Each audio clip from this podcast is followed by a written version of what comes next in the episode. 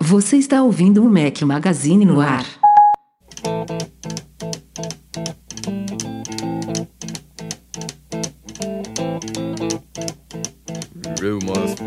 Round United Texas town. About to shack outside the game. You know what I'm talking about. Just let me know if you wanna go To that home out on the range. They got a lot of nice girls huh? Fala galera do Mac Magazine, bem-vindos ao Mac Magazine no número 148. Hoje é o som de ZZ Top, uma sugestão do Guilherme Marques. Obrigado, Guilherme. Bom dia, boa tarde e boa noite a todos. Estou aqui faz poucos dias que a gente publicou o podcast 147, já estamos aqui de novo batendo ponto, mas a gente não queria bagunçar o cronograma da semana, então estamos gravando como de costume, de novo, às terças-feiras à noite. Hoje é dia 15 de setembro, 10h45 da noite, agora para os patrões que estão acompanhando ao vivo essa gravação. Meu companheiro inseparável, Eduardo Marques, está aqui. Grande Edu, beleza? E aí, Rafa, beleza? Se Deus quiser, hoje sem problemas no Hangouts, permanecendo até o final. É verdade. Com um iPhone Space Gray aí na, na minha Uhum, encomenda, viu? uhum. Essa A galera, galera já- não perdoa, a galera não. está por dentro Não já perdoa. É, a essa galera tá escolha. por dentro. A galera tá por dentro. Eu vou mostrar o, as orders da galera e vou mostrar quem que comprou rosa. No final do Uhum. podcast, no final do podcast eu vou, vou mostrar isso aí. Vamos ver quem que comprou. Nosso companheiro inseparável Breno está separável hoje, não está aqui, mas substituindo ele temos gente de casa, gente que já esteve aqui em podcasts passados, colaborador de longa data do Mac Magazine, o garoto Silvio Souza Cabral, grande Silvão, beleza? Olá, Rafael. Olá, Eduardo. Olá, os patrões. Prazer estar aqui novamente com vocês. Prazer nosso. Silvão, Isso você não aí, esteve aqui no podcast passado, o que que fala rapidamente aí, ampassando, o que que você achou do, do evento da semana passada? Cara, gostei bastante, viu? Bastante novidade. Foi o único evento que a Apple deve fazer nesse final de ano agora, mostrando, mostrando aí o, a sua linha para época de Natal, final de ano. Gostei bastante do, do novo iPad Pro. Acho que vai atender um, um mercado bastante, bastante interessado em novas soluções, que é a, a galera que trabalha na área profissional aí com, com design, alta produtividade. Acho que aí foi a grande, foi a grande surpresa, né? Que, que o pessoal não tava esperando ver. Acho que achou que ia ter um outro evento em outubro para lançar. Exato. Não é à toa que as apresentações foram bem corridas, né? Eles certamente tiveram que cortar ali vários detalhes que a gente foi esclarecendo aos poucos no site, em artigos separados, mas dentre as quatro novidades apresentadas, né? Recapitulando os Apple Watch, que não foi muita. Muita, nada muito significativo, cores e pulseiras, mas focando em iPhones, é, Apple TV e iPad Pro, quais desses te interessam mais aí? Você tem planos de, adquirir eles? É, o Apple TV acho que já foi pra lista da de coisas que eu tenho que comprar pra minha casa, né? Então, é o que eu tô mais Quem não, interessado né? né, no momento. O preço, é, o preço também é menos proibitivo, né? é Exato, uma é coisa isso que eu ia mais falar. acessível, que é mais fácil da gente comprar e se divertir do que um iPad Pro, por exemplo. Eita, cara, tá, tá datado aqui o que você tá falando, hein, mano? Eu acho que há controvérsias, velho. Bom, a gente discutiu muito esses, essas novidades no último podcast, ainda estávamos digerindo, né? Foi na quinta-feira, dois dias depois da. Na verdade, um dia depois da keynote. É, mas a gente ainda tem alguns temas aí para tratar relacionados às novidades, então vamos aos temas separados para esta semana de podcast. Bom, como eu estava falando, a gente gravou o podcast passado na quinta-feira à noite. O podcast foi ao ar na sexta-feira, no final do dia, e na virada de sexta para sábado da semana passada, a Apple iniciou a pré-venda dos novos iPhones. O Breno colocou bem no podcast passado que o dia não foi o tradicional da sexta-feira devido ao 11 de setembro, que caiu justamente na sexta-feira, então a Apple preferiu fazer no 12 de setembro, que foi sábado. Começou um pouquinho depois da hora marcada, que seria a zero hora lá de Cupertino, 4 da manhã no Brasil. Se eu não me engano, deve ter começado o quê? Umas 4 e 10, Edu? Alguma coisa assim, né? 5 eu 10 acho, eu minutos acho de que atraso. pelo Eu acho que pelo app começou um pouco antes. É. Mas é muito difícil, né, cara? Muita gente entrando ao mesmo tempo deve ter Exato. dado uma. Não sei nem como é que eles se preparam para um negócio de- dessa magnitude, porque. Eu- Eu nem imagino como é que deve ser controlar isso tudo, né? Estoque, as É, eu, vendas, eu, se tudo fosse o Tim tempo. Cook, eu não, não teria preocupação nenhuma de servidor, de estoque, de nada. Eu queria só um contador de dinheiro entrando.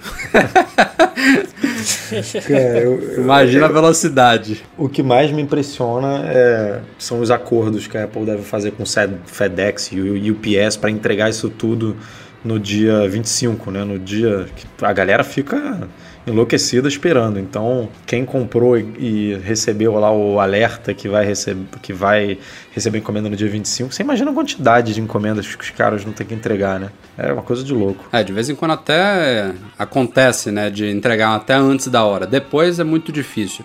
Quem compra com esse prazo especificado aí de receber no dia 25, recebe dia 25.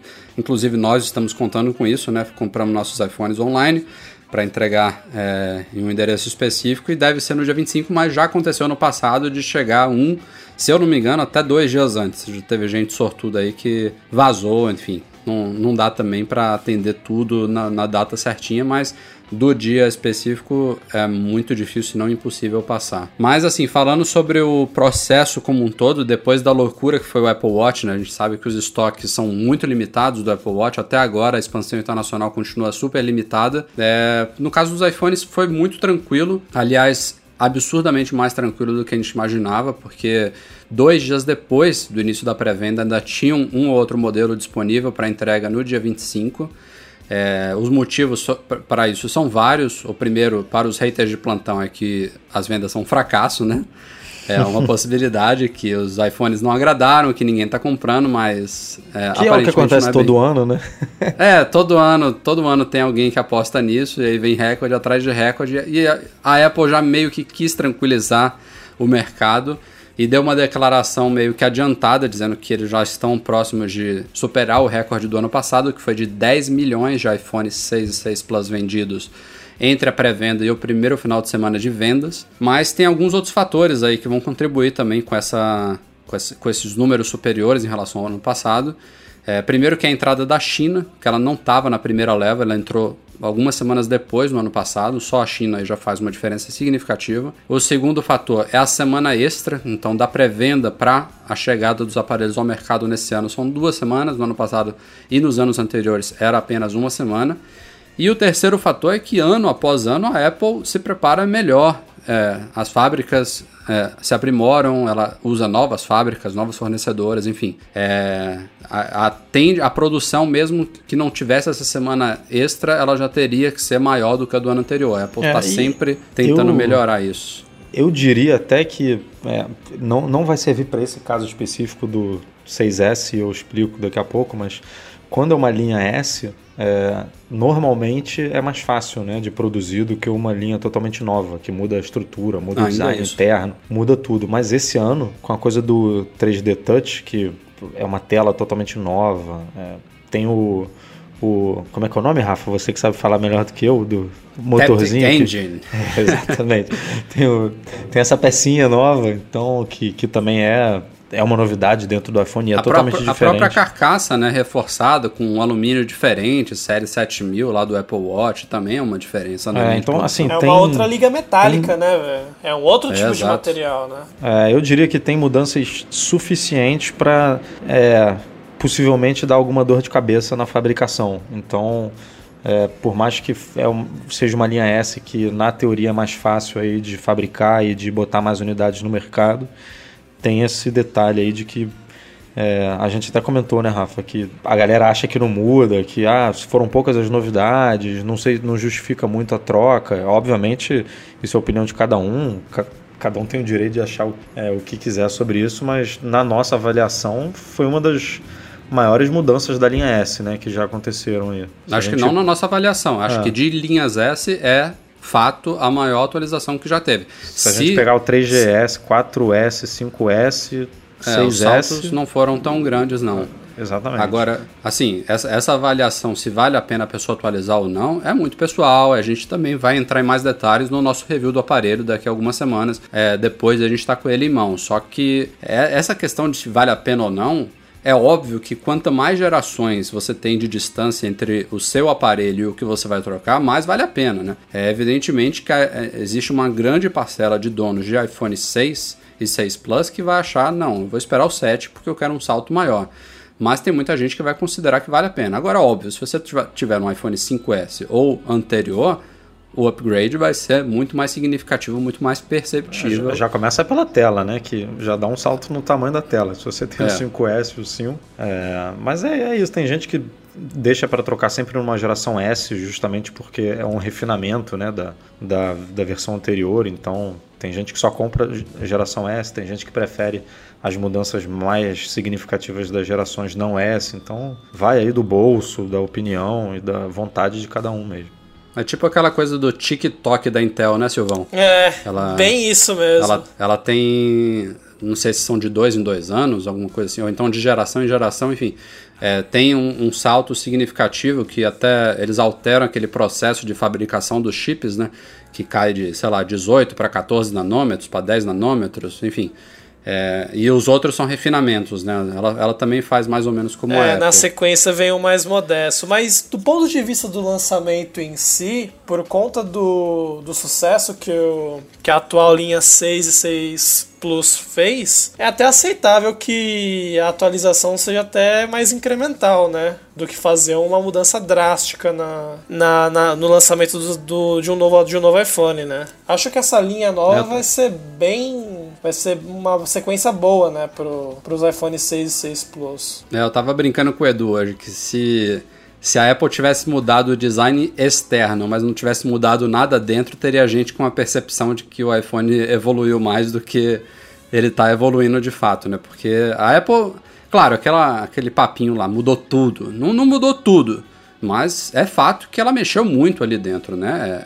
É, é, é processador, é coprocessador, é tela que está com vidro mais reforçado, é 3D Touch, é, até bateria também mudou um pouquinho, mas tô, tô, tô curioso para saber como é que está essa autonomia. É Taptic Engine, é, câmeras, né? Tanto a traseira quanto a, a frontal, enfim, tem, tem coisa é, para Dedel ali, né? Eu diria, foi aquilo que a gente falou, eu diria que das gerações S foi o que o Touch tudo, ID, né? Até o Touch ID, a segunda é, geração. Até o Touch ID mudou, exatamente. Eu não, sei, o, eu não sei nem o que, que ela fala sobre duas vezes mais rápido, porque eu não. Eu acho que antes de eu tocar meu dedo ali, ele já vai desbloquear Pô, a tela. Você viu é o vídeo? Rápido. Você viu, viu, repara no vídeo, eu acho que é no vídeo do, do próprio comercial do iPhone 6S. Cara, tem uma hora que alguém encosta ali no botão e é, assim, surreal de rápido. Eu nem Obvia notei isso. Obviamente que a gente está falando de um vídeo, né? um vídeo comercial, mas é, pareceu ali absurdamente mais rápido do que atualmente. Mas foi o que você falou, mudou, é, não mudou tudo, mas realmente mudou em todos os aspectos, porque foi desde o Touch ID, a câmera, a tela, que não mudou a resolução, mas tem essa camada do 3D Touch, é, o motor vibratório, que é diferente. Até a gente, é, o, esqueci o nome do leitor que mandou que agora tem até um microfone a mais ali embaixo, que é uma mudança imperceptível. Miguel mas... Dornais. É, hum, tipo... Esse por acaso eu lembrei. realmente está mudando, tá mudando tudo. Se você comparar com o 5S, a câmera era a mesma, a bateria era a mesma, a tela era a mesma, é, as cores eram as mesmas. Ah, não, se bem que chegou o dourado, né, no 5S. É, então teve mais mudança mesmo. A câmera frontal, câmera traseira, enfim. Agora, só, só fechando e voltando àquela questão dos números, é incrível. Né? Se os estoques tivessem acabado em duas horas, o pessoal de novo ia detonar. Não, que a Apple não se preparou. Isso é estratégia de marketing para dizer que ele está bem sucedido, mas agora quando ela se preparou bem, também tem gente dizendo que é um fracasso, né? E aí vão vir os resultados do trimestre e de novo arrebentando a boca do balão. Enfim, a história se repete, né? Quem acompanha há anos aí sabe que se repete todos os anos. Uma, uma hora eu acho que vai dar, um, vai dar uma virada, né? Também a gente não, não pode imaginar que daqui a 20 anos vai estar o iPhone 34S acontecendo essa, exatamente a mesma coisa, né? Gente falando que vai ser um fracasso e a Apple quebrando recorde. Uma hora vai, vai mudar alguma coisa nessa brincadeira, mas eu acho que ainda não chegou essa hora ainda. Tem um hacker que se identifica no Twitter como Hamza Sud, não sei nem se esse é o nome dele, pode ser. Mas enfim, o cara é um desenvolvedor, hacker bem experiente, ele tem um hobby que é vasculhar códigos de sistemas operacionais da Apple e de aplicativos dela, como o Xcode, no caso agora. que é a plataforma de desenvolvimento de aplicativos da Apple, e procurar segredos, né? Coisas que a Apple não falou, então coisas que ainda não foram anunciadas. E dessa vez ele vasculhou os códigos da última versão do, do Xcode com o simulador aí dos novos iGadgets lançados pela Apple. E aparentemente ele conseguiu confirmar ali. Eu digo aparentemente porque, mesmo vindo do Xcode, eu não considero aquilo ali uma confirmação 100%. É, é próxima disso, mas eu ainda vou esperar a iFixit mesmo abrir ali, ver qual é a RAM, o modelo certinho, mas o que ele concluiu é que os iPhones 6S e 6S Plus eles têm realmente o dobro de RAM dos anteriores. Uh, eles tinham antes 1 GB, agora são 2 GB de RAM. É, já era hora realmente, porque se eu não me engano, desde o iPhone 4 ou 4S, que era só 1 GB de RAM, demorou bastante para dar esse salto aí para os 2 GB. E o iPad Pro também, como a Adobe já tinha vazado, isso aí realmente já é uma segunda confirmação, não tem muita dúvida, ele tem 4 GB de RAM também dentro do esperado. Aí, se a gente está falando de iPhones com 2 GB, com com as telas do tamanho que são, sem split view e tudo mais, para um iPad de uma, com uma tela de 13 polegadas, com split view, multitarefa, todas as capacidades que a Apple está prometendo para o tablet profissional aí, o mínimo esperado realmente são 4 GB. E, claro, o iPad a gente não tem muita base de comparação aí. Você pode comparar, claro, com o iPad Air 2, mas é um produto novo, é uma tela nova, é, é, difícil você comparar uma linha diferente, por mais que seja do, de, um, de, uma mesma família de produto, sem um modelo exatamente anterior. Mas que em relação aos iPhones eu estou interessado para saber realmente na experiência do dia a dia o que, que esses 2 GB de RAM vão fazer para a gente, né? Porque já era uma experiência muito boa. Apesar de ter aparelhos aí com 4 GB de RAM, né? smartphones com 4 GB de RAM no mercado, a gente já viu em testes práticos que os iPhones com 1 GB de antes ali, eles davam pau, né? A experiência da Apple, a otimização que ela faz de sistema de aplicativos, é, não, não, não, não, não se fazia muita falta esse 1 GB extra, mas vamos ver o que, que, que isso se reflete, né? Se vai ter mais aplicativos rodando ao mesmo tempo, se a gente vai poder deixar mais páginas abertas no Safari, sem refresh, enfim, tô curioso. É, eu acho que o que mais incomodava era esse negócio das páginas do Safari, né? Isso era mais visível, é, que toda hora você para era o sistema para liberar RAM, você tinha que recarregar tudo novamente. Então, se isso. Eu não tinha realmente nenhum problema aqui com, com, troca de aplicativos nem nada, o que mais me incomodava era isso. Se isso melhorar, eu vou ficar bem satisfeito. É, tem a ver com a complexidade que esses sites novos responsivos é, têm para dispositivo móvel, né? Porque hoje você não faz mais aquela aquela versão otimizada, né, do, uhum. do site, de um site de internet, de um blog ou ou que seja para mobile, né? O pessoal tem é, investido mais no design responsível que se adapte para múltiplas telas. E tem um impacto de recursos no que você usa no, no, no, seu aparelho, né? Por conta disso. Na própria resolução retina, né? Tem gente que já criticou a gente, por exemplo, em artigos do Mac Magazine com múltiplas imagens que a gente coloca todas com resolução retina para desktop, né? que é diferente se a gente estivesse fazendo um site só para mobile, é realmente num aparelho mais antigo aí com, com limitações técnicas fica um pouquinho complicado, a gente reconhece, mas é, é o que você falou, a gente está com design responsivo, a gente faz o site para ser bem visualizado em, no, no máximo, no, é, ti, máximo número de dispositivos e tipos e telas e tudo mais, então é, para quem está em dispositivos antigos, realmente acaba prejudicando um pouco a experiência. É, você tem mais consumo de memória por conta de tudo isso. E no caso do, do iPad Pro, você vai ter ali aplicativos que teoricamente são para tarefas mais pesadas com a possibilidade de rodar lado a lado, né? Uhum. Justifica até o salto de memória de em relação ao iPad Air de 2 para 4 GB e, e não surpreende tanto. Acho que poderia ter sido mais até. A depender da. É. Considerando a aplicação que ele vai ter, né? É que isso também, isso também impacta a autonomia da bateria, né, Silvão? Quanto mais RAM você tem, quanto mais processos você permite que continuem sendo executados em plano de fundo, isso também vai impactar aí o o, o uso de processamento, de, de, autonomia da bateria. Então, isso, isso era uma justificativa para os iPhones até então ainda mantiverem, manterem 1 GB de RAM. Muita gente falava que isso poderia afetar a bateria, mas a Apple agora deve ter evoluído aí o, o A9 com o iOS 9, com as otimizações de software e hardware para permitir é, uma autonomia similar, ou espero melhor até que os aparelhos anteriores, com o dobro de RAM. Vamos ver. Sem dúvida evoluiu, né? Porque para aguentar um mesmo tempo e com uma bateria fisicamente menor do que a do 6, É, levando em conta que tem mais RAM, que tem mais poder né, de processamento, é, essa eficiência energética do A9 deve ser realmente muito boa. Agora, eu, eu não tenho mais dúvida não que vem 2 GB, porque a gente publicou hoje que o iPad Mini 4 tem 2 GB, né? Se o, se o iPad Mini 4 tem 2 e os novos iPhones não tem, que tem até um processador melhor do que o iPad, É. vai, vai ficar meio feio aí para Apple. É, não. É praticamente confirmado. É, né? diga-se de passagem, esse, esse iPad Mini 4 aí ficou um produto bem bacana também, né? Pra quem não tinha iPad ainda. É, ele ficou o que deveria ter sido 3, na verdade. A gente nunca vai saber qual Tanto- que foi a consideração feita na época com relação a isso, né? Mas. É. Tá aí, né? Tanto que o 3 saiu de linha, né? O 2 continuou e o 3 foi embora. Não, essa, essa divisão de linha de iPad da Apple tá, tá maluca. Tá muito maluca. É, tá difícil de explicar mesmo. O cara chega na loja, iPad Air, iPad Air 2, iPad Mini 2, iPad Mini 4, iPad Pro. Os vendedores aí vão quebrar a cabeça para explicar para as pessoas leigas. Só a Apple não percebeu quanto esses números no final tá tão ridículos. Você tem o iPad Pro sem número, iPad Air 2, o iPad Mini 4, o iPad Mini 2, tem o iPad Air sem número também da venda, né? Pô, Mas ela gostou, ela tá. Até MagSafe tem MagSafe 2, né? O Magic Mouse parece que o novo vai ser Magic Mouse 2. Ah, a chega. Apple realmente curtiu isso aí.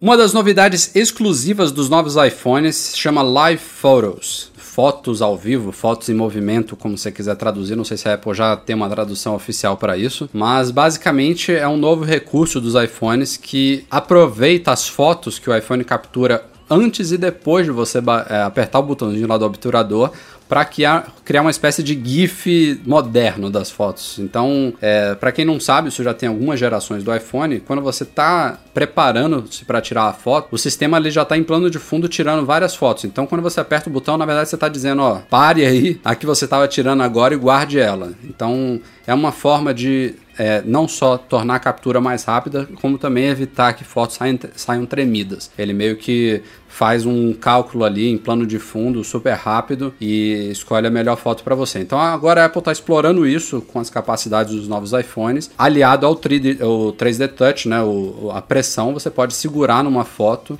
e ver o movimento daquele instante ali. São 3 segundos, um segundo e meio antes e um segundo e meio depois da, da captura. É, e essas fotos, inclusive, podem ter o som do momento, né? Então não é bem um GIF, também não é um vídeo, são uma, uma série de fotos capturadas uma atrás da outra num formato especial é, lá. é que- muito louco, né? Porque se você compartilhar a foto, ela vai como JPEG. É, então. É, é É meio louco. realmente uma coisa de maluco isso aí que a Apple criou. E, e não é uma coisa que você escolhe, na, na verdade você pode escolher, mas não é um, um modo de foto separado. Você tira uma foto como qualquer outra e lá em cima, do lado daquele botãozinho onde você liga o HDR, por exemplo, você pode deixar sempre ligado. Tem também um- agora um novo botãozinho para as live photos. Então, se você quiser, você pode deixar sempre ativo. Quando você quiser, você pode desativar. E um dos motivos de você querer desativar isso é o consumo de espaço, né? Então, o TechCrunch, se eu não me engano, ele foi apurar com a Apple quan- quanto que uma live photo vai ocupar. E a conclusão é que elas vão ocupar cerca do dobro de uma foto normal. Então, essas várias mini fotos que ele tira antes e depois da principal, elas vão ocupar o equivalente a uma foto inteira. E essas fotos agora, vale lembrar, elas têm 12 megapixels, então vão ser arquivos maiores do que a gente está acostumado nos iPhones 6 e 6 Plus. Com a Apple vendendo Ou um modelo seja- de 16 GB, né, mano? Exatamente, Silvão. Que exatamente. beleza, hein? Ou seja, eu não posso Vocês- nem não, não- eu não posso nem falar, né, para as pessoas assim, não compro de 16 porque é o mais acessível, né, o mais barato. Às vezes a pessoa só tem é, quer comprar um iPhone só tem a- aquele dinheiro contado ali, mas que a experiência realmente fica prejudicada e e a Apple sabe disso, né? Que não tem como não saber disso. Para muitas pessoas é óbvio que 16 pode ser suficiente, mas tem muita gente também que vai ter problema, que vai vai filmar um videozinho em 4K, vai tirar uma live photo e aí em, em poucos dias, poucas semanas, o, o sistema vai estar acusando lá que o, que o espaço já está cheio. Vocês têm aí na, na cabeça qual é o tamanho médio de uma foto tirada com iPhone 6 hoje em dia?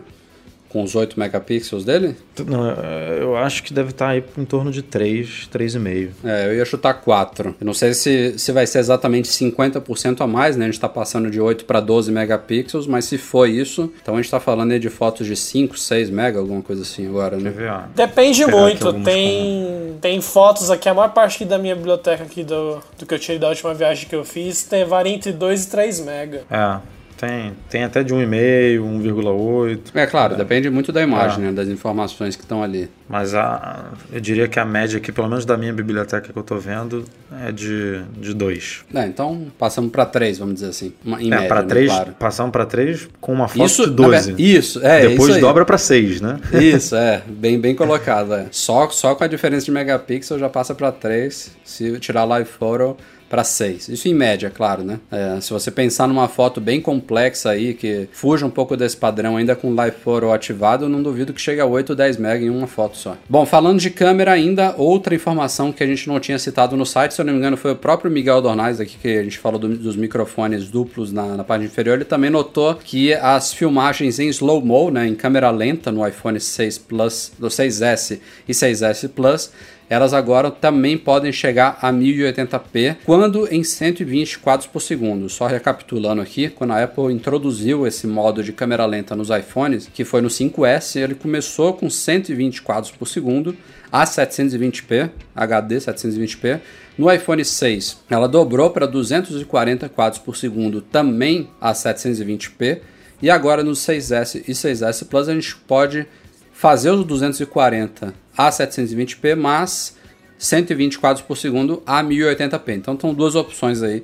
Você pode ter uma câmera lenta não tão lenta, mas em Full HD, ou então a câmera lenta super lenta em HD. Basicamente isso. É, como eu comentei lá no, no artigo, né, o pessoal tava tirando dúvidas, eu falei, pô, tô não foi esse ano, mas vamos ver se no próximo ano a gente vê aí 480 quadros por segundo a 720p, vai ser bacana. Também no iPhone de 16 GB, né? Porra, eu, eu, não vou nem dizer que não, já era hora, ano que vem não vai ter, porque, cara, para mim ano passado já não devia ter tido mais iPhone de 16 GB, é esse então é sem comentários. Pelo menos o de 8 ela terminou, né? Parece que matou, porque as versões do 5S e do 6 estão com 16 e 32, né? Porque é. até ano passado, quando um, um novo era lançado, ela pegava o mais antigão e botava 8, né? 8 GB. O, o 5C estava sendo vendido até há semanas atrás com 8 GB. Então, pelo menos isso ela, ela assumiu. Tipo, não, 8 GB não dá, vamos, vamos botar 16, que é a mesma base é, do modelo novo, né? O mínimo que as pessoas que compram um modelo novo também conseguem é, pegar. Não tão que é, assim, O que mostra né? que é, o, o, que mostra que é pouco mesmo. Muito pouco. É. A gente cobriu em detalhes aí todas as novidades do iOS 9, o que a Apple tinha falado e o que ela não tinha falado também no site nas últimas semanas. No momento que vocês estiverem ouvindo este podcast aqui, é provável que o iOS 9 já esteja instalado oficialmente nos seus iGadgets aí. Está prevista a liberação amanhã às, 4, às 14 horas, desculpa, 2 horas da tarde no Brasil. Podcast só deve ir no final do dia, então é, já deve estar na mão de todo mundo. Mas enfim, pintou mais uma novidadezinha aí de última hora que surgiu na versão GM, a versão Golden Master, liberada logo após a keynote da semana passada, que é um novo assistente para você configurar o recurso AI Siri, né? Ou Hey Siri em inglês. É, a gente comentou de uma novidade desse recurso também dos iPhones 6S e 6S Plus, que a partir de agora vai, ele vai funcionar mesmo se os aparelhos não estiverem sendo recarregados. A Apple disse que foi uma otimização lá no coprocessador M9 que permite que o aparelho esteja sempre ouvindo o dono, né? Então, é, mesmo se ele não estiver conectado à tomada, você vai poder falar o AI Siri e ele vai ativar a assistente. Mas fora essa novidade exclusiva dos iPhones 6S e 6S Plus, o recurso em si continua funcionando em todos os aparelhos, quando conectados à tomada, né, ou então ao computador recarregando. E agora tem esse assistente no iOS 9 que te pergunta algumas frases, né, para você falar como você falaria e aí Siri, então como você pediria a previsão do tempo, meio que para ele aprender o seu sotaque, sua entonação e melhorar essas respostas, essa identificação do recurso. É, pelo que, pela forma como a coisa é apresentada, aquilo ali serve meio que para fazer o recurso só funcionar com a voz do dono, né? Eu até comentei no post que o Will lá do Loop Infinito ele ficou brincando muito comigo no MM Tour 4 É, quando eu saía do carro, meu iPhone estava sempre carregando né, no Waze e tudo mais. Ele brincava lá de trás do carro. E aí, Siri, muda, me chame de não sei o que, de homem-peixe. ele ficava sacaneando Me porque a Siri... Peixe foi o mais leve, né, que ele fez. É, tô dando um exemplo aqui tranquilo. Mas é porque o recurso realmente ele aceita qualquer voz, né? Quando ele tá ligado na tomada, qualquer pessoa pode falar e aí Siri que ele vai responder. Então, a ideia desse assistente, na minha visão, é que ele comece a reconhecer apenas a voz do dono. É, Mas justamente tem- porque ele agora fica ligado 24 horas, né? é, Então, ainda mais isso. Mas os imagina. testes aí iniciais, pelo menos, mesmo com o assistente feito, ainda tá, ainda tem gente dizendo que ele está funcionando com outras vozes, até com vozes de outro gênero. Então, se você gravou aí, você é um homem, é até uma voz feminina, ele também está respondendo ainda. Mas eu espero que isso seja só uma questão de tempo, né, para Apple aprimorar. É, até porque a gente ainda está falando de versões é, beta, né? Pode ser que isso ainda não esteja ajustado nos servidores. Se bem que não é no servidor, né? Isso roda localmente. Então, é, não sei se, se tem como a Apple ligar essa chave do reconhecimento depois que o iOS 9 for liberado publicamente. Ou Mas- então, talvez os iPhone 6S e 6S Plus tenham alguma coisa extra que realmente torna esse reconhecimento de voz mais preciso, né? É, neles. Os dois microfones, ó. Vai ver aquele É. outro microfone ali embaixo serve para de alguma forma para captar o som de uma forma mais né, nítida e tudo para poder ter essa diferenciação. É, é uma coisa que a gente tem que testar e a partir do dia 25 já é um bom teste. Mas enfim, é um- é uma boa novidade. Se, se a intenção da Apple não é, a- neste momento, realmente fazer o recurso funcionar só com uma voz específica, que ela evolua para tal, né? Eu Como, espero como é sim. que é o, o OK, é, OK Google? Ele reconhece com qualquer voz? Porque o OK Google ele já funciona com o, o que nem a, o, AC, o e a Siri é, vai ser no 6, 6S dessa forma, né? Ele, você, ele não precisa estar ligado na energia para poder é, ativar. Se eu não me engano, ele sempre funcionou assim. Eu acho que depende Uhum. do fabricante. No Motorola ele é adaptado para a voz do usuário que você configura no assistente. Ah, é? Pelo menos nos Motorolas, no Moto X, a primeira, a primeira geração, isso, isso foi é, anunciado assim bem abertamente como funcionava. Inclusive foi bastante apreciado pela forma como funcionava. Mas eu acho que não é o único aparelho que, que tem isso. Outros também devem ter, né? Até porque é uma é uma função interessante de você ter ali, né? Uma das coisas que isso aí evita é que você, enquanto- você tá falando com o seu celular, né? Não ative a função do celular que tá do seu lado, né, cara? Da pessoa do seu lado. Não é não. Tem gente que, sei lá, você tá, tá, tá assistindo um vídeo de demonstração da Siri, então alguém fala isso num vídeo, se o iPhone tá do lado carregando, ele ativa. Pô, não, imagina no MM Tour, todo mundo com 6S dentro do carro, o Will vai É. falar, e aí vai, vai do- dos iPhones de todo mundo vai responder. É uma boa forma É. de trollagem, né? Sem dúvida. E tome-lhe detalhes sobre as novidades da semana passada. Vamos falar agora um pouquinho sobre o Apple Pencil, a stylus da Apple criada para o iPad Pro. Eu fiz um artigo lá no site com detalhes sobre ela, mas eu queria destacar aqui uma das partes mais importantes para mim, que é a recarga dessa, dessa canetinha.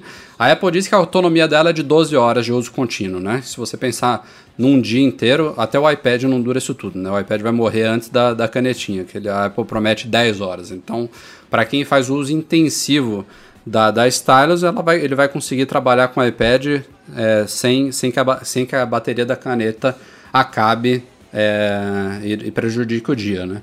Mas o, o curioso é que, primeiro, na ponta da caneta, ali escondido ali na, na pontinha, tem um conector Lightning e você recarrega ela conectado ao próprio iPad, né? Você espeta ela embaixo do iPad e já está carregando a canetinha. Mas tem uma tecnologia ali de recarga rápida que a Apple promete 30 minutos de autonomia com 15 segundos de recarga. Meu amigo, eu quero isso no iPhone. Não, Meu amigo, por que não está no iPhone? Porra, tudo bem, não vamos falar 30, 30 minutos com 15 segundos de recarga no iPhone, mas nem que seja 5 minutos para, sei lá, uma horinha de bateria. Pô, já seria ex- excelente. É, não é sei. aquela, né, no aeroporto ali, vai entrar no voo, fica ali um- uns minutinhos só para poder a garantir o joguinho, né? É, mas fazendo a vez aqui do advogado do diabo, isso é facilitado pela dimensão da bateria que tem ali na caneta, né? É um fator que eu acho que conta É. a favor disso, né? De ter sido implementado de uma maneira Mas, fácil. cara, pen- pensa na proporção. Se ele tá dizendo que em 15 segundos ela dá 30 minutos de carga e ela cheia ela dá 12 horas, é, se você fizer uma proporção com o iPhone aí, daria para o iPhone ter uma carga bem razoável com alguns poucos minutos Mas de a carga. caneta né? faz bem Não- menos que o iPhone, né, Rafael? Vamos combinar, né? É, eu não tenho dúvida, não tenho dúvida. Eu- eu- uma coisa que a Apple não falou é quanto tempo demora para a bateria dela carregar por completo. Isso, isso, que, tá- isso que você está falando faria muito sentido se, por exemplo, a bateria da, da caneta fosse recarregada por completo em menos de 5 minutos. Eu não acho que é o caso. Eu acho que ela deve demorar, talvez, sei lá, uma meia horinha aí carregando para ter as 12 horas de carga. Não sei exatamente quanto. Isso é mais um teste que tem que ser feito no futuro. Mas é fato que tem alguma tecnologia aí bacaninha que a Apple não está explorando ainda em todos os produtos, porque, pô, é 15 segundos, meu amigo. É muito rápido. É rápido, é bem rápido. Mas tem muito mais a respeito dessa, dessa caneta no funcionamento dela que é que é intrigante, né, cara? A começar pelo fato de que ela ela não funciona em nada além do iPad Pro, né? Então, eu, eu tô- tô- tenho respondido alguns comentários, é meio palpite da minha parte, né? Eu acho que ela, como uma stylus burra, né? Uma stylus convencional, ela deve funcionar em qualquer touchscreen. Eu acho, né? A pontinha dela deve ser compatível com qualquer touchscreen, mas todos esses recursos, esses sensores, inclinação, pressão e tudo mais, isso tudo é exclusivo do iPad Pro, sem dúvida. Ah, sim, aí faz até sentido, mas o que as pessoas têm comentado, né? Quem teve a oportunidade de, de testar lá, é que ela não, não faz absolutamente nada numa tela convencional, né? Exato, É, foi é. de, a menos É, foi é. dessa forma que foi colocado, né? É uma, é uma combinação do, do hardware da caneta com o hardware da tela desse iPad e com o software também, né? O iOS que roda nesse iPad também deve ter uma camada aí extra de instruções, de reconhecimento do acessório que permite que essa mágica toda aconteça. Ô brinquedinho caro, hein? Oh, 100 dólares? Putz, grila. 100 dólares, 2 mil reais é, é foda. não existe, não existe brinquedinho barato na Apple, né? É, assim, competitivamente, vamos, vamos pensar que outros produtos que estão que estão no mesmo no mesmo páreo dessa dessa Stylus, aquela aquela New Jot Script 2 da Donit, né? Que é pra você usar com o Evernote, Uhum. ela custa, se eu não me engano, 80 dólares. Essa eu acho que é a top da, da, da fabricante, É, né? é. Ou tem uma melhor que É. ela? É o último lançamento. É o último né? lançamento. Foi uma das últimas aí que eles botaram no mercado. É. Aí eu também vi lá no. Na última viagem que eu fiz, eu vi lá nos Estados Unidos eles vendendo aquela da 53, que é uma com a. Que chama Paper, Isso, né? É. que é com acabamento em madeira e tudo mais, né? Uhum. Essa. Eu, Essa é carinha. essa também ela não é. Ela não foge muito desse preço, né? E, inclusive ela é, é, eu fiquei bastante tentado a trazê-la, mas por conta do dólar, né? É, o o que intriga o pessoal é que a Apple poderia, entre aspas, aí, ter colocado ela na caixa do iPad, né? Inclusive Pô, ter mas ela, ela na Amazon aqui tá custando 50 dólares, metade. Inclusive, não existe nenhum local no iPad onde você guarda a canetinha. Eles não colocaram nem. Poderia ter até na- no Smart Keyboard, sei lá, um, um lugarzinho lá que você enfiasse ela, mas por enquanto, não duvido que vão surgir, vai surgir logo logo um acessório com espaço para ela. Mas por enquanto, do que a Apple oferece, não existe nem no iPad um, um buraquinho onde você coloca ela e nem no acessório oficial, nenhum lugar onde você guarda, né? Você tem que perder ela. que é o que vai acontecer com algumas pessoas, né? E Certo? não, não é uma Bic, né? Não é, Não custa não é. 50 centavos, né, mano? Mas o, a- as aplicações dela, elas acho que elas não interferem tanto no, na experiência geral do iPad Pro. Talvez tenha sido esse o ponto de, de decisão aí da coisa. Todo, muitas pessoas vão comprar o iPad Pro, mas não é uma parcela significativa que vai, que vai se É isso que me interessar pergunto, ter, Silvão. ter a- Eu acho que quem, quem investir no iPad Pro, para o que ele oferece como diferencial, além da tela maior, das capacidades dos alto-falantes, etc. Mas eu acho que vai ser uma parcela pequena que não vai investir na, no Pencil também, viu? Eu, eu, eu não sei se esse iPad Pro vai fazer, por exemplo, muito sucesso no mercado educacional, é, tanto quanto no corporativo, no empresarial.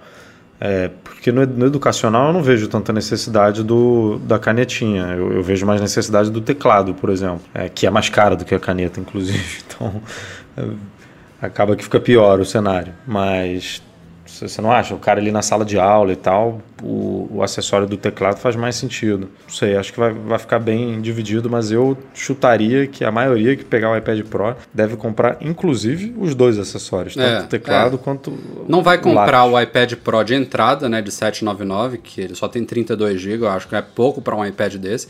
Vai pegar no mínimo o de 949, que é com 128 GB, até porque o custo-benefício é absurdo, né, você passar de 32 para 128.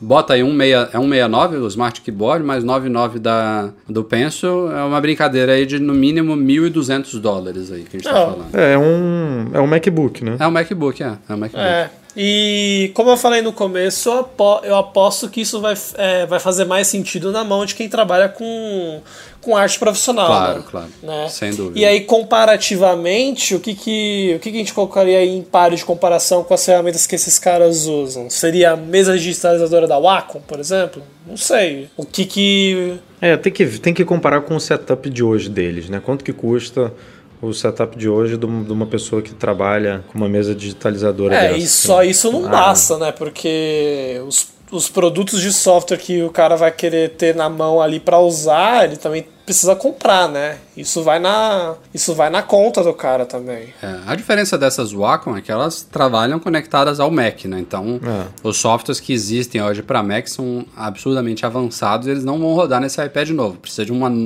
um novo ecossistema aí que a Apple está apostando, que a gente tem que ver com o tempo se vai engrenar ou não. Mas a experiência de você é, usar a canetinha direto na tela, né, sem latência, com os pixels ali quase colados na, na caneta, é aparentemente muito superior do que você usar uma mesa conectada ao Mac, você olhando para a tela e desenhando ali com a mão sem olhar, enfim, é É, diferente. né? sim. Ter, ter a Adobe, eu acho que do lado aí nessa, nesse lançamento vai contar muito a favor da Apple para isso. É, tem Adobe e tem a AutoCAD também, que já, já falou. Autodesk, desculpa, que faz o AutoCAD. As duas já estão trabalhando em novidades aí, já, já são dois nomes que, que É, ajudam. contam muito a favor aí para fomentar esse uso no o uso do- dos profissionais do, de mercado profissional do iPad Pro. Enquanto a gente grava esse podcast aqui, Tim Cook deve estar agora nos estúdios lá da CBS gravando uma entrevista com o é, Stephen Colbert, que ele está agora substituindo o David Letterman lá do, do Late Show, é, lá da CBS. É um programa de...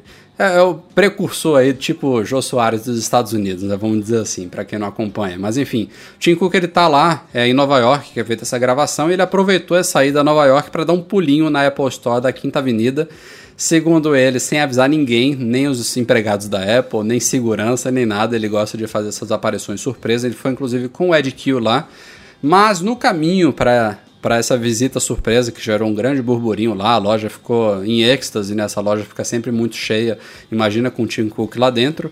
Ele se encontrou com, o- com o John Pak, não sei o que, que eu não sei falar o sobrenome dele, Paklovski, lá do BuzzFeed. Não dá pra falar o sobrenome do cara, mas enfim, é um repórter aí com bastante credibilidade no mundo Apple, era o cara que trabalhava antes, no- antes no All Things D, depois foi pro Recode, agora tá no BuzzFeed. Ele foi junto com o Tim Cook a caminho da loja, né? Tipo, pegaram um táxi junto, 20 minutos juntos e bateram um papo sobre alguns assuntos. E o destaque do papo foi uma pergunta que o John fez para o Cook sobre a impossibilidade hoje em dia de usuários ap- apagarem os aplicativos que vêm nativos no iOS. E a resposta do CEO da Apple foi positiva nesse sentido. Eles disseram que a Apple está investigando isso, que ela quer oferecer a possibilidade para usuários apagarem aplicativos nativos, mas que isso né, não é tão simples quanto parece, porque os aplicativos, em sua maioria, eles têm ligações ali com a base do sistema, que não, se você apagar alguma coisa, poderia quebrar outra coisa ali. Então, é, ele meio que deu a entender que isso está sendo investigado. Eu não acho que a gente vai ver isso no iOS 9 em nenhuma das subversões do iOS 9, mas quem sabe se ele realmente estiver falando algo é, que procede até o iOS 10, quem sabe a gente vê isso se tornando realidade. Mas eu acho que para alguns poucos apps, né? Não vai dar, por exemplo, para você apagar um Safari, não vai dar para você apagar um Mail, que são realmente muito básicos ali, integrados a muitas funções do sistema. Mas tem alguns aplicativos realmente que não dá para acreditar que a Apple não poderia permitir que fossem apagados. Eu cito dicas, esse é o número um, sem dúvida nenhuma. bolsa que pouquíssimas pessoas usam, gravador de voz, podcast poderia continuar separado, iBooks Bússola. poderia continu- continuar separado. que mais, gente? Bússola. Bússola, a pró- própria calculadora, pode ser que a pessoa queira uma calculadora diferente, enfim, tem muito aplicativo ali que daria para as pessoas apagarem, liberarem espaço valioso no, no aparelho, evitaria aquela necessidade de uma pasta de apps inúteis, né, que você vai jogando essas porcarias lá dentro. É, É, eu, eu, eu, eu escrevi esse post e até comemorei um pouco é, essa possibilidade de disso acontecer num. Vai, num, não num curto, mas num médio prazo. Mas eu pensei aqui agora, cara, a Apple já falou também que estava investigando é, uma forma de é, combinar, como é que é a, a palavra certa? Você mesclar aí as contas do Apple ID e até hoje a gente não viu isso, né?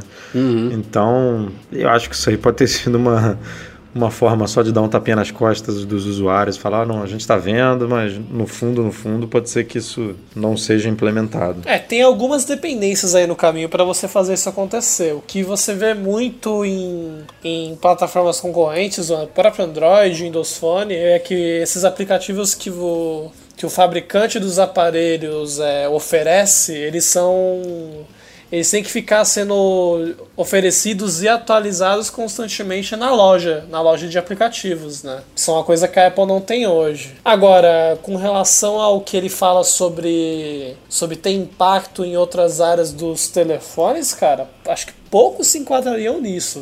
É, nesse acho, quesito. Talvez o Mapas É é e mais um- um ou dois. Por exemplo, o Edu citou no artigo o, o exemplo da lista de leitura, não foi, Edu?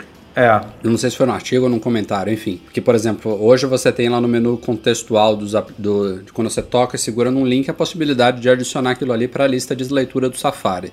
E se você apaga o Safari, es- esse link já não estaria mais funcionando. Mas um, um leitor, agora não vou lembrar o nome, desculpa, comentou bem no site. Ele falou: ó, isso aí, na verdade, o caminho é inverso. Não é o link que deixa de funcionar se o Safari não estiver presente. É o link que só aparece se o Safari estiver instalado. Então, é, é uma. A programação é muito condicional, né? If não sei o que, else não sei o que. Então, seria realmente que a Apple vai ter um, um trabalho, vai ter. Se até hoje ela não previu isso, ela vai ter que fazer algumas adaptações para evitar essas poucas quebras aí. Outro leitor comentou, por exemplo, se você tocasse num é, endereço de e-mail e você não tivesse, se você tivesse apagado o mail, também daria problema. Mas o que poderia aparecer é tipo, esse link não pode ser aberto porque você não tem nenhum cliente de e-mail instalado no seu iOS. E Então, apontar para App Store enfim, para baixar um, né? É, é isso. também é uma único- possibilidade. O único problema aí que a gente vê é que é é um pouco subjetivo, né? A gente tem apps que é, são fáceis de reconhecer. Ah, esse app pode ser apagado a qualquer momento, tipo dicas que você falou. E tem outros que não tem como ser apagados, tipo mensagens. Você não, se você apagar a mensagem, não vai receber SMS, né? Então, é, não tem como você apagar um, um, um aplicativo desse. E tem uns que ficam ali meio que numa linha tênue, né? Safari é, é tão importante assim a ponto de não apagar, o mail é tão importante assim a ponto de não apagar. Então, Cara, o, É difícil, o né, Safari você- no front-end talvez não seja, mas a tecnologia que tem ali por baixo da, do pouco de interface gráfica que ele mostra é muito importante, cara. É, mas a tecnologia, o render, né, o WebKit e tudo mais, poderia ficar no nível do iOS mesmo, disponível para qualquer aplicativo que se propusesse a ser um navegador, né? Certo, concordo com relação a isso, mas. É, é como você falou, o, o- a carinha lá do Safari, ela é bem básica, né? Aquilo ali, o ícone dele na home screen, aquela, aquele frame, né? O Chrome, digamos assim, do Safari, né? Isso. A moldura dele é uma coisa bem simples, né? Realmente, olhando assim superficialmente, poderia ser permitido. Mas eu acho que Safari, Mail, esses realmente básicos, eu não veria problema em a Apple continuar não permitindo apagar. Agora, esse- esses outros realmente não vejo É, motivo. não é, não é Bolsa, esse o, acho que não é esse o foco de quem quer ter essa necessidade. Isso, que as exatamente. pessoas querem, por exemplo, Exato. é tirar, por exemplo, o, o que está chegando amanhã no iOS, que é o News, notícias, e usar o Flipboard ou Net Newswire ou qualquer outro similar É. no lugar, né? Exato. E combinar, pelo amor de Deus, também não sei, isso aí já tinha que ter vindo, sei lá, no iOS 6, 7. É, combinar você poder apagar aplicativos nativos com também poder alterar aplicativos padrão, né? A Apple fica forçando aí, já tem vários navegadores na, na App Store, demorou para ela com- começar a permitir, mas hoje em dia a gente já tem, né? Tem Chrome, tem Opera Mini, tem Dolphin, tá chegando Firefox, enfim.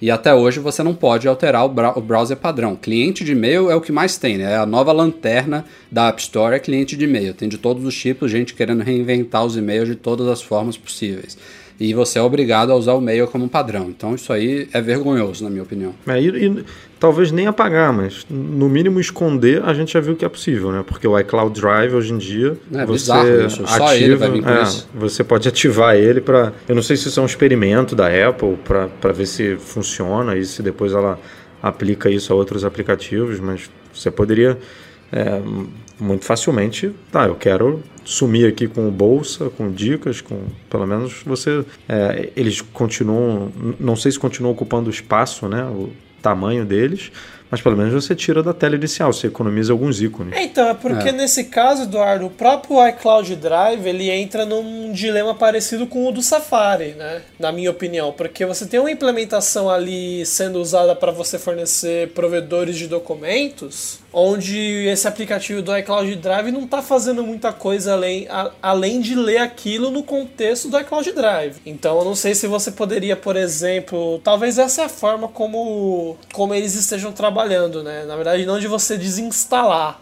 mas de você tirar aquilo da vista e não se preocupar mais com aquilo e conseguir trocar para um outro aplicativo similar. É, mas se, se, se não existissem iPhones de 16 GB, eu acharia ótimo isso aí, mas os espaços que a pessoa economizaria realmente desinstalando e apagando do aparelho são muito bem-vindos. É... Mas o, o, esse, esse iPhone vai sumir em algum momento do mapa, Rafa. Acredite. A gente noticiou em meados de junho que a Apple Company Store, que é a loja mais diferente que a Apple tem, fica na sede dela lá em One Infinite, One Infinite Loop, ela tinha sido fechada para reforma. Inclusive no MM Tour 4 a gente passou lá, mostrou fotos para vocês. Realmente estava uma baita obra ali em volta. Foi uma pena que o pessoal não pôde visitar essa lojinha. É uma loja realmente especial. Ela tem o nome dela, para começar, já é diferente, né? Apple Company Store, a loja da empresa, a loja da companhia. Ela tem um layout diferente de todas as lojas, até porque era um layout antigo, não é à toa que está tendo uma reforma aí. E era a única loja no mundo onde você poderia, você podia comprar souvenirs oficiais da Apple, como canecas, chaveiros, camisas, bonés, casacos e canetas, o Escambau 4, né? É, e essa loja foi fechada para reforma. A Apple não tinha dado uma previsão de quando ela seria reaberta, mas é, pintou agora, hoje, na terça-feira, dia 15 de setembro, a data que vai ser neste sábado, agora, dia 19 de setembro. A loja vai ser reaberta e já tem um indício aí de que uma mudança significativa vai vir, porque o site da Apple Company Store continua inalterado e a data da inauguração ela veio numa nova página do site da Apple dentro da área de retail. Então é como se ela fosse realmente uma nova Apple Retail Store, uma loja convencional da Apple chamada Apple Retail Store Infinite Loop. E a gente não sabe exatamente o que, que vai acontecer, o que, que, ela, o que, que ela vai trazer lá dentro. Se realmente vai virar uma Apple Store como qualquer outra, ou seja, morrem todos esses souvenirs, não vai ter nada de muito especial ali, vai ser uma loja, loja para Macs, para iPhones, para iPads e etc. Só que fica na sede dela, é, provavelmente com layout super bonitinho, super moderno devido à reforma aí que durou três meses, ou se ela vai combinar um, um, a estrutura das lojas atuais com também a possibilidade de a gente continuar comprando esses souvenirs e tinha também ainda como uma terceira possibilidade um rumor aí de que ela criaria ali naquele espaço uma espécie de mini museu de produtos clássicos, produtos vintage, antigos e tudo mais que as pessoas poderiam ver é, um pouquinho da história da Apple ali direto na sede dela. Então muitas dúvidas ainda que vão ser sanadas neste sábado depois que a loja for reinaugurada, é, mas Tô, tô um pouco receoso aí. É, ela, ela ter sido chamada de Apple Retail Store, não sei. Sei não. É, vai ser uma. Silvão, inclusive, você foi outro que deu com cara na porta, né, Literalmente, Silvão? cara. Fui lá, vi um monte de tapumes. Dei com cara em tapume, não foi nem porta, velho. e foi, foi por pouco tempo, né, Silvão? É, uma pena. Pois é, cara. Algumas semaninhas e... aí. Dei um azar de uma semana da data que eu, que eu voltei, duas semanas na verdade, da data de retorno, reformando bem na minha viagem, né, cara? De, que azar. É. Era uma das coisas É. que eu tava pensando em fazer. Passar lá pra. Mas, se cara, não comprar fica- alguma fica- coisa, pelo menos dar uma olhada lá em como era. Mas. Ah, não, não, não existe esse se não comprar alguma coisa. Fica feliz se economizou algumas centenas de dólares É, é, isso É é- difícil, é né? Eram caras as coisas lá? Vocês que já foram lá, já entraram Sim. lá dentro? Ah, cara, é é uma loja, é uma loja da Apple. É, uma canetinha 30 doleta, uma caneca 20, enfim, vai indo, né? Uma camisa mais 20, 30. Você não leva uma coisinha só, vai, vai embora o dinheiro. Mas enfim, eu espero realmente que a Apple não, não torne ela mais uma, né? Que seja, que É, continue eu- sendo especial. Eu, eu quero torcer pelo menos por uma mescla aí, né? De ser uma loja vendendo iPhone, iPad, Mac, que algumas coisas não vendiam antes, mas de também ter o, é, o souvenir, tudo lá. O museu eu não, eu não confio muito nisso, porque com a construção do campus novo, né, que vai ter um espaço para visitante e tudo mais, eu acho que caberia melhor nesse outro espaço que ainda vai ser construído. Agora, e, e- e ne- nesse novo campus também dizem que vai ter uma loja, né? Então a gente tá aí, será que vai ser uma loja também, loja física normal com mistura de company store? Será que vai ser só loja? Realmente vai ter que esperar aí para ver. Mas isso é uma coisa que é curiosa hoje na Apple, né? Porque pô, esse campus principal deles em Cupertino, eles não têm, por exemplo, como você comentou, Eduardo, um centro de visitas. Mas o pessoal comentou da, do campus que ela fez lá em Austin, no Texas, que tem um centro de visitas, né? Hoje já, para as pessoas irem lá. Eu não sei se. Eu, eu via isso na plaquinha lá, mas eu não sei se é realmente um centro com. Tipo, uma coisa meio turística mesmo, ou se é um prédio meio que para quem vem de fora poder entrar e tem sala de reunião, enfim, tem uma recepção, alguma coisa assim, Silvão. É, o, que, o que a gente está falando sobre a espaçonave é que realmente vai ter uma cafeteria, vai ter uma loja, vai ter um mirante do, da espaçonave, enfim. É uma, uma coisa meio que turística mesmo para pessoas totalmente de fora, para pessoas que não estão a trabalho ali. Que realmente não existe no campus atual. E eu tenho minhas dúvidas se não é mais ou menos no, no- no- esse de Austin, porque são prédios ali realmente totalmente de escritórios. Eu não vejo por que seria diferente. Chegando aqui a nossa etapa final do podcast com leituras de e-mails enviados para noar.mecmagazine.com.br. Separei hoje cinco. Vamos ser objetivos aqui na resposta para a gente conseguir ler tudo, começando com Felipe Moura. Ele pergunta: com os preços da Apple Brasil aumentando praticamente a cada seis meses, corre o risco de ficar inviável a empresa operar comercial- comercialmente no Brasil? Parece que, tá, pa- parece que a gente voltou naquela época de inflação, né, que começava o mês, começava É. o dia quase com um preço e terminava com outro. né? É. Eu, eu vi que a Starbucks, por exemplo, ela já cortou novos investimentos no país. Eu acho que e- isso, não, isso vai se refletir em praticamente todas as empresas internacionais. Então, aquele rumor, por exemplo, que a gente mesmo lançou sobre uma, uma Apple Store na Avenida Paulista, se, eu imagino que era quente, na nossa fonte já se mostrou é, bem confiável no passado, eu imagino que isso aí já tenha sido colocado totalmente em hold, aliás, até muito tempo, não precisa ter chegado na situação que está hoje. Então, é, expansão e investimentos no país, eu acho que não é a hora para ninguém. Agora, inviável comercialmente, eu acho que ainda está longe. O pessoal continua comprando lá doidado aqui, né? Difícil ver o quanto que as lojas daqui estão vendendo, cara. Eu vejo a procura por suporte, pelo menos lá na loja do Morumbi, que, é, que vocês tiveram aqui na, na reinauguração. É, no geral, o que a gente vê das pessoas comentando, principalmente quem, quem trabalha na filial da minha empresa que fica lá, é que o pessoal vai lá, vai mais lá à procura de suporte e não de comprar coisas. Porque você encontra preços nas lojas online ou até mesmo em outras lojas físicas que é mais em conta, né? Do que a Apple pratica por padrão. Inclusive é até, é até curioso. Uma vez eu fui lá comprar um. um, um era um, acho que engano, era um cartão de memória que eu precisava para usar, no, usar no computador. E eu comparando preços lá, eu vi que na loja do próprio shopping que era autorizada, você encontrava por um preço menor do que na Apple. Então fazia mais sentido não comprar ali, né? É, tem que pesquisar mesmo, sem dúvida nenhuma. Seguindo em frente, Fernando Iscaquete. Espero que eu tenha falado seu sobrenome certo. Gostaria de saber se existe alguma maneira de habilitar o Google como buscador padrão no Spotlight do OS 10. Ele disse que o Bing nem funciona lá, não é só você, Fernando, é todo mundo. É, e aí ele pergunta por que alguns recursos, por exemplo, como previsão do tempo, não funcionam em português no Spotlight, que na Siri já tem essa, essa implementação e tudo mais, que ainda é bem limitado no OS 10, de fato. É, é, é, isso não é um, na verdade, não é um buscador comum, Fernando, no, no, no, caso do Spotlight. É uma integração mesmo, uma parceria da Apple com a Microsoft. Então os dados são puxados do Bing, não é uma busca comum.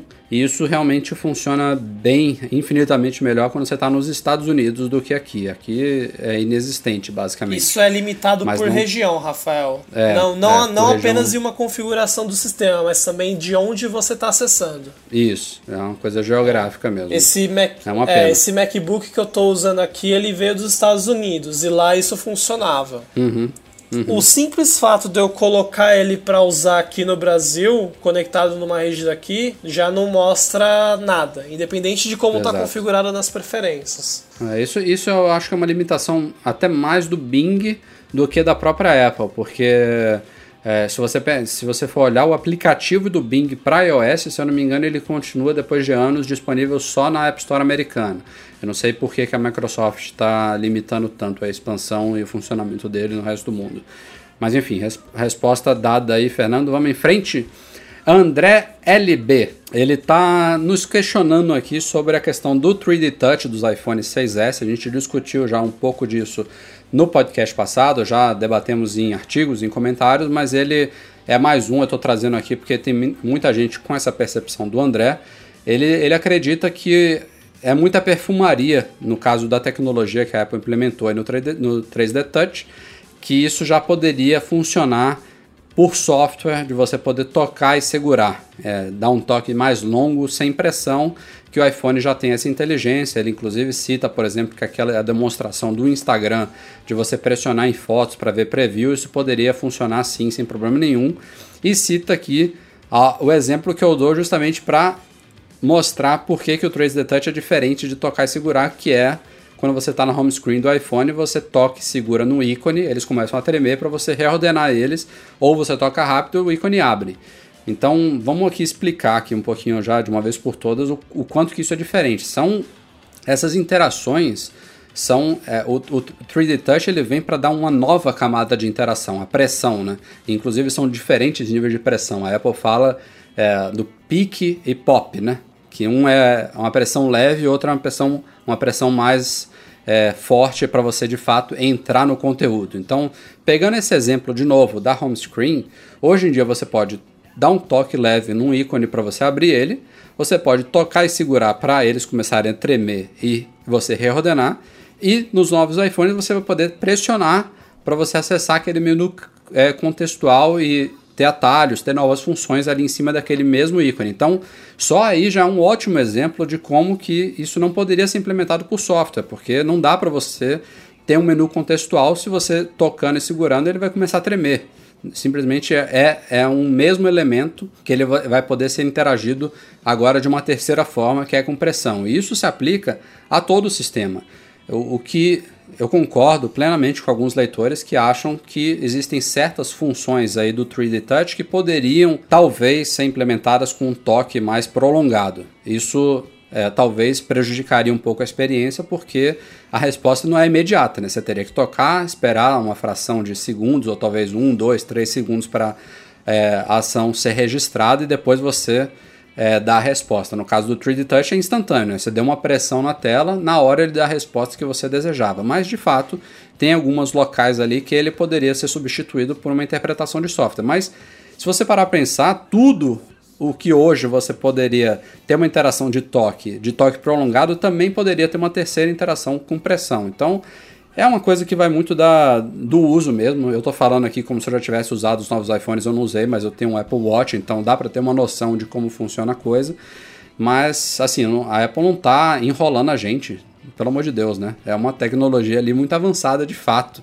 E vai mudar a forma que a gente interage com o smartphone, sem dúvida nenhuma. É, você, Edu e- você tem esse debate hoje em Macs, né? Com aquela função de lookup que tem no, no MacBooks, nos MacBooks com o, o trackpad que tem agora o mesmo, o mesmo feedback do Apple Watch, né? Que você tem o gesto de três dedos que te dá a mesma funcionalidade que você consegue habilitar nas preferências. E isso já vem por padrão nos MacBooks com Force Touch. É a mesma É, Tem, tem, algum, tem algumas áreas que, como o Rafa falou, você consegue, você consegue trabalhar da mesma forma com um toque mais prolongado e, um, e uma, uma pressão mais forte. Mas isso, se você aplicar isso no sistema todo, você vai gerar um monte de dúvida, né? Aonde que, é, aonde que eu consigo interagir com um toque é, mais longo e aonde que eu consigo interagir com pressão? Porque, por exemplo, você falou bem, no lookup você pode é, no Mac você pode apertar com tocar com três dedos que ele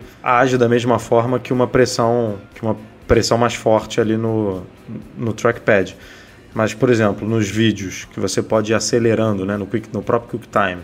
Se você pressionar um pouquinho, ele acelera é, duas vezes. Se você pressionar mais um pouco, ele acelera três vezes. Se você, e enquanto você vai pressionando mais forte, ele vai acelerando mais. É uma coisa que você, não você não- poderia fazer. Não tem como fazer, Exato. então você tem que dividir isso de alguma forma no sistema, senão é, é tentativa e erro, né? O cara vai ficar pressionando, ou vai apertar, ou vai apertar mais forte para entender até que ponto a coisa funciona. O- outro exemplo no iPhone, no iOS, é se você você está dentro de uma mensagem e se você encosta ali, vem aquele pop-up ali de de você copiar, colar, inserir é, alguma co- inserir um anexo. É, isso tem que ser bem definido, né? Onde que ah, aqui é só encostar. Se eu, provavelmente se você pressionar é, um pouco dentro de uma mensagem não vai acontecer nada, porque a, a intenção da Apple não é brigar com uma interação que já existia, né? É, então tem que ser bem dividido isso no sistema. É, o, É, pensando aqui, por exemplo, uma foto aberta em tela cheia. Hoje, se você dá um toquinho, ele esconde e aparece as barras de ferramentas. Se você toca e segura, ele aparece também o menuzinho, como você falou, de copiar, de salvar, de editar e tal. Com a pressão do 3D Touch, vai, ele vai ativar justamente as live photos que a gente estava falando agora há pouco aqui. Então, de novo, três interações diferentes sobre o mesmo lugar que você está tocando na tela. é, o teu cenário influencia o tipo de caso de uso que você consegue colocar ali. Então, um exemplo que o Eduardo deu do do QuickTime ou do iTunes que você usa o Force Touch para influenciar é, o ritmo que ele vai acelerar um vídeo ou um áudio que está tocando. É um exemplo. Outro exemplo seria você usando um stylus do trackpad do MacBook para desenhar no aplicativo com base em impressão. Que é uma coisa que foi destacada como possível também. Isso você não consegue replicar. É, enfim, tem muitos exemplos, já estamos dando voltas aqui, então acho que com o tempo o pessoal vai compreender melhor isso. Assim, não é, é fato que não é uma perfumaria. Vamos lá, penúltimos e-mails que a gente selecionou aqui. Rogério Vieira está indo é, em outubro para os Estados Unidos e queria confirmar se, é, primeiro, a regra do 6S é a mesma do para nós brasileiros compramos e será compatível com o padrão do Brasil internet 4G, e segundo, se adquirir um iPad mini 4 com Wi-Fi mais célula, se ele também funcionar da mesma forma aqui. Olha, Rogério, desde os 6, dos iPhone 6 e 6 Plus, todos os modelos que a Apple vende funcionam no 4G do Brasil, todos. Com iPad mini e iPad Air até melhor, porque eu acho que só tem um modelo. Em questão de funcionamento, não tem com o que se preocupar. No caso dos iPhones, o detalhe é que tem dois, dois ou três modelos disponíveis de cada uma das linhas e a gente não sabe exatamente qual vai ser homologado pela Anatel ainda. A única diferença que isso culmina é a questão da garantia. Né? A gente já discutiu aqui que a Apple Brasil só presta garantia oficial para o modelo que foi homologado pela Anatel. Então é, você corre o risco aí de pegar talvez um modelo que não vai ser homologado. A gente não tem como saber ainda. A estrutura de modelos mudou do ano passado para cá. Tem países que estavam antes no, no modelo americano da TIT que não estão mais. É, mudou, não, é, não, não tá aquela coisa assim de um modelo europeu e outro modelo das Américas, porque Canadá já está no modelo europeu, enfim. Tá difícil da gente prever aí é, ainda. É, tá bem complicado ainda. Mas, de novo, em questão de funcionamento, fique tranquilo. Fechando aqui os e-mails, tem dois, na verdade, e-mails em um sobre o mesmo assunto. A gente discutiu aqui, o Breno brincou na, no podcast passado que a, a Apple fez uma cópia descarada aí da, do teclado do Surface da Microsoft. Mas tanto o Henrique Urushibata quanto o Pedro Henrique Rezende, é, dois ouvintes aí, eles falaram pra gente, isso eu não confirmei aqui antes da gente gravar o podcast, mas segundo eles apuraram aí, isso essa questão do teclado do tablet seria uma patente da Apple. E a Microsoft já pagaria royalties para a Apple para fazer esse teclado do Surface. Eu não sabia disso. Estou falando aqui é o que eles passaram. Não, não sei se é exatamente isso que acontece. Edu, você lembra de alguma coisa desse tipo? Não lembro, cara. Me, me, me impressionou até isso aí. É, a gente, eu vou, vou apurar isso melhor, eu e o Edu, a gente vai, vai dar uma confirmação até o próximo podcast, mas realmente é surpreendente. Eu não me lembro de, disso sendo destacado, por exemplo, quando o Surface foi lançado com esse acessório dele, não. Seria uma coisa falada, né? Tipo, ó, oh, Microsoft está pagando royalties para Apple, tá é, usando uma e, e teve até exe dela. executivo da, da Microsoft falando que é, no Twitter, né, se eu não me engano, que ah, olha só, a Apple lançou um, uma capinha com teclado, tipo, que, que coisa é. inovadora, né? Meio que espetando é. a Apple. Então, é. se, e assim, se fosse o caso da Microsoft pagar mesmo, esse cara mesmo se falou isso, uma besteira grande. É, mesmo se isso for verdade mesmo, é fato que para o consumidor em geral, se nem a gente está sabendo responder isso com certeza, imagina, para o público em geral, a Microsoft já lançou isso, tem esse produto há muito tempo, né? E a, e a Apple está chegando agora. Então, a impressão que fica é de cópia mesmo.